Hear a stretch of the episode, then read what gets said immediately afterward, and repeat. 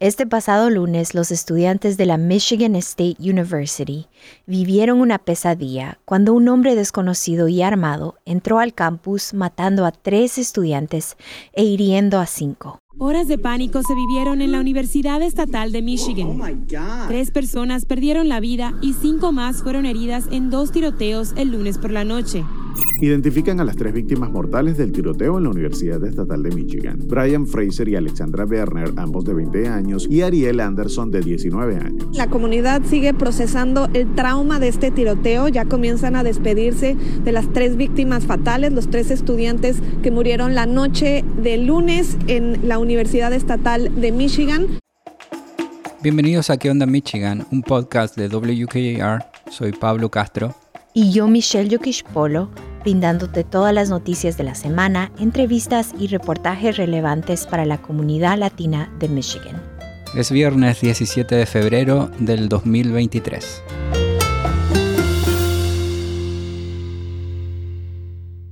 Capital Area District Libraries ofrece ahora acceso gratuito a Transparent Language Online.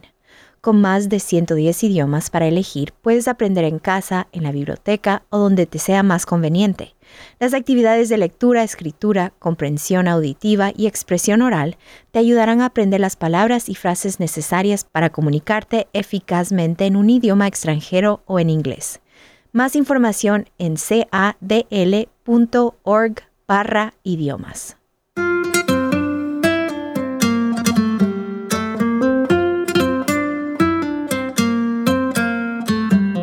El lunes, pasado las 8 de la noche, la policía del este de Lansing comenzó a recibir diversas llamadas en relación a disparos que se estaban escuchando alrededor de un edificio académico. Más específicamente, en la parte norte del campus de la Michigan State University. A esa hora, Sofía Mireles se encontraba estudiando con una amiga en otro edificio de la universidad a cinco minutos de donde se escucharon los primeros disparos.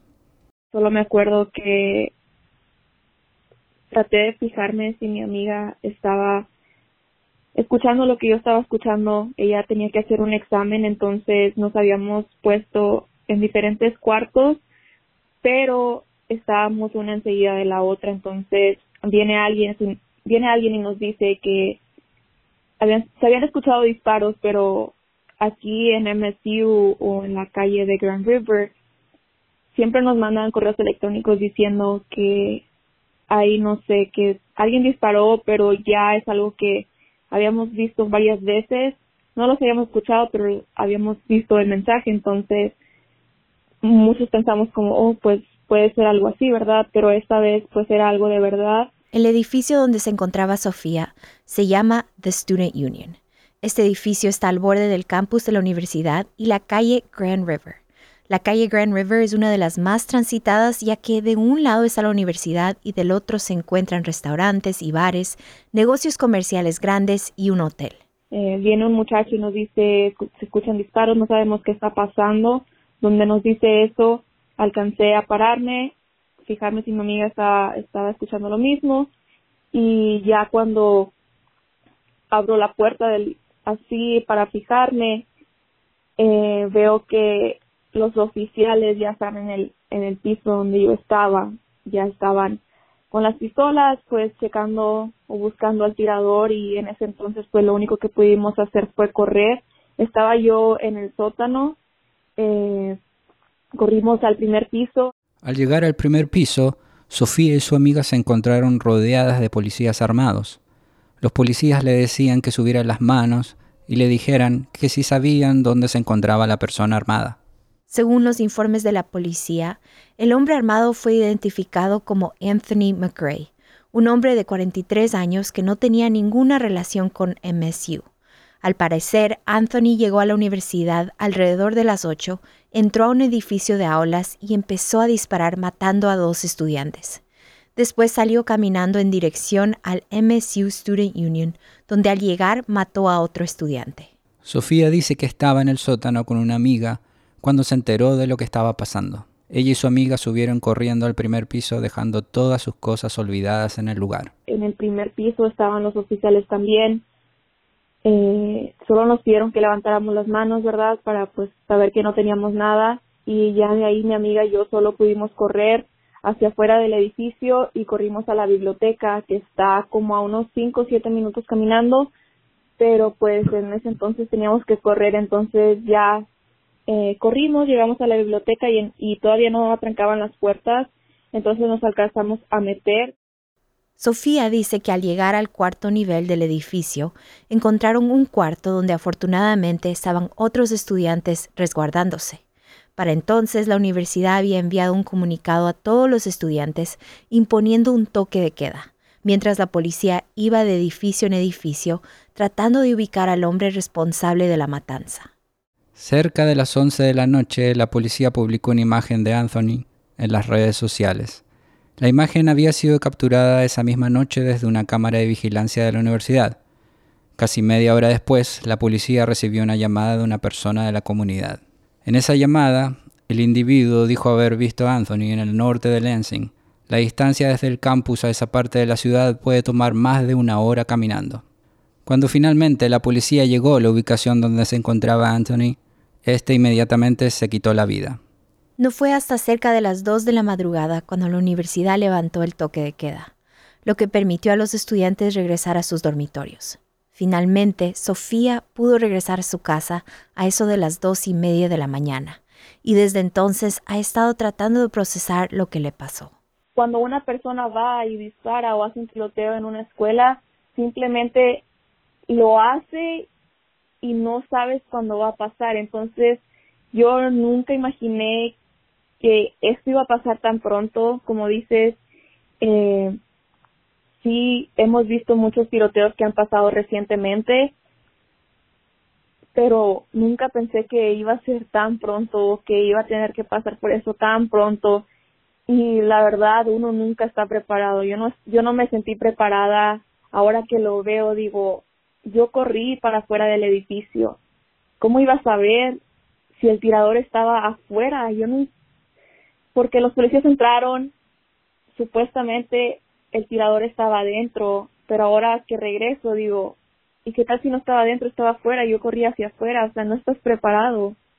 No fue hasta cerca de las 2 de la madrugada cuando la universidad levantó el toque de queda, lo que permitió a los estudiantes regresar a sus dormitorios. Finalmente, Sofía pudo regresar a su casa a eso de las dos y media de la mañana, y desde entonces ha estado tratando de procesar lo que le pasó. No sé cómo explicarlo, siento que ahorita yo todavía estoy en un en un shock total. Mm, siento que no he podido expresar bien cómo me siento um, últimamente. Desde el lunes para acá, ¿verdad? Creo que la única respuesta que puedo dar es que estoy bien, pero en realidad digo que estoy bien porque es como que una respuesta automática, pero creo que me va a tomar tiempo para asimilar lo que pasó y poder explicar o o decir cómo me siento. Um, creo que no he podido sacar bien mis emociones ni nada por el estilo. Sofía dice que jamás se olvidará de lo que tuvo que pasar ese lunes. Este miércoles y acompañada por un amigo y oficiales del FBI, Sofía regresó al edificio donde ocurrió todo para recoger las cosas que dejó olvidadas durante el tiroteo. Ella fue una de los cientos estudiantes que regresaron a la escena del crimen. A mí, gracias a Dios, varias personas me han mandado mensaje, ¿verdad? Me han ofrecido su casa para quedarme, me han dado la oportunidad de ir a comer con ellos, de llamarles si ocupo algo. Uh, algunos maestros de que tenía en la prepa se ofrecieron a venir por mí, eh, pero yo creo la comunidad aquí, pues lo único que puede hacer o que como nos puede ayudar a nosotros es solo pues seguir estando alerta, ¿verdad? Eh, esto puede volver a ocurrir desafortunadamente y para nosotros como estudiantes fuera del estado pues sí nos ayudaría mucho no sé tal vez que la comunidad estuviera preparada o que hubiera algunos entrenamientos para poder saber más o menos cómo actuar y que también pues esos eso se ha pasado a nosotros que muchas veces pues no sabemos qué hacer Anthony McRae mató a tres estudiantes, Brian Fraser, Alex Werner y Ariel Anderson, y dejó a otros cinco heridos de gravedad que hoy se encuentran internados en el hospital. Uno de estos estudiantes es Guadalupe Guapilla Pérez. Guadalupe es hija de trabajadores inmigrantes y sus padres están buscando los fondos que cubran los costos médicos, ya que Guadalupe no tiene seguro médico. Sus amigos más cercanos la conocen como Lupe o Lupita. Ella está cursando su penúltimo año en la universidad y forma parte de un programa que provee recursos para los hijos de trabajadores migrantes. A este programa se le conoce como College Assistant Migrant Program o CAMP.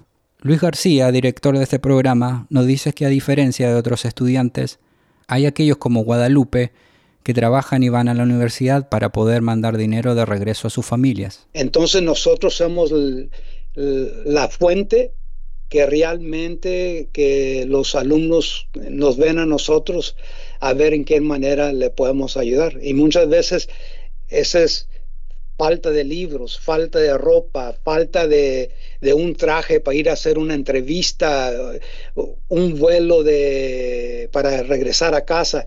Solo que todos esos gastos son cosas que nosotros nos tenemos que rebuscar. Guadalupe se encuentra en condición estable, pero los doctores dicen que el proceso de recuperación será largo. Mientras tanto, la familia de ella no tendrá la posibilidad de trabajar. Hasta el día de hoy, más de 300 mil dólares han sido recaudados para ayudar a la familia de Lupita. La Universidad de Michigan State ha cancelado las clases hasta la próxima semana. Además estará entregando recursos y terapia gratuita para todas aquellas personas que han sido afectadas por el tiroteo. Los oficiales de policía han dicho que Anthony McGree, responsable del tiroteo, utilizó dos pistolas de 9 milímetros para realizar la matanza. Ambas pistolas fueron compradas legalmente. Él no tenía antecedentes criminales pendientes, pero en el 2019 recibió un cargo por no tener un permiso legal para cargar armas. Sin embargo, este cargo no le impidió que comprara las pistolas que utilizó en el tiroteo. Queremos dar las gracias a Sofía Mireles, nuestra pasante de Que Onda Michigan, que a pesar de todo lo que ha vivido durante estos días, ha querido ser parte de este episodio. Este episodio fue producido por mí, Michelle Yokishpolo. Lo editaron Pablo Castro y Karel Vega. Escucha ¿Qué onda Michigan en todas tus plataformas favoritas de podcasts. ¿Qué onda Michigan es una producción de WKAR. Asegúrate de seguirnos en Facebook buscando ¿Qué onda Michigan? También puedes escucharnos en la radio todos los sábados a las 9.45 am y los domingos a las 8 am sintonizando la estación 102.3 FM Hola 870 AM. Soy Pablo Castro. Y yo, Michelle Polo. Hasta la próxima.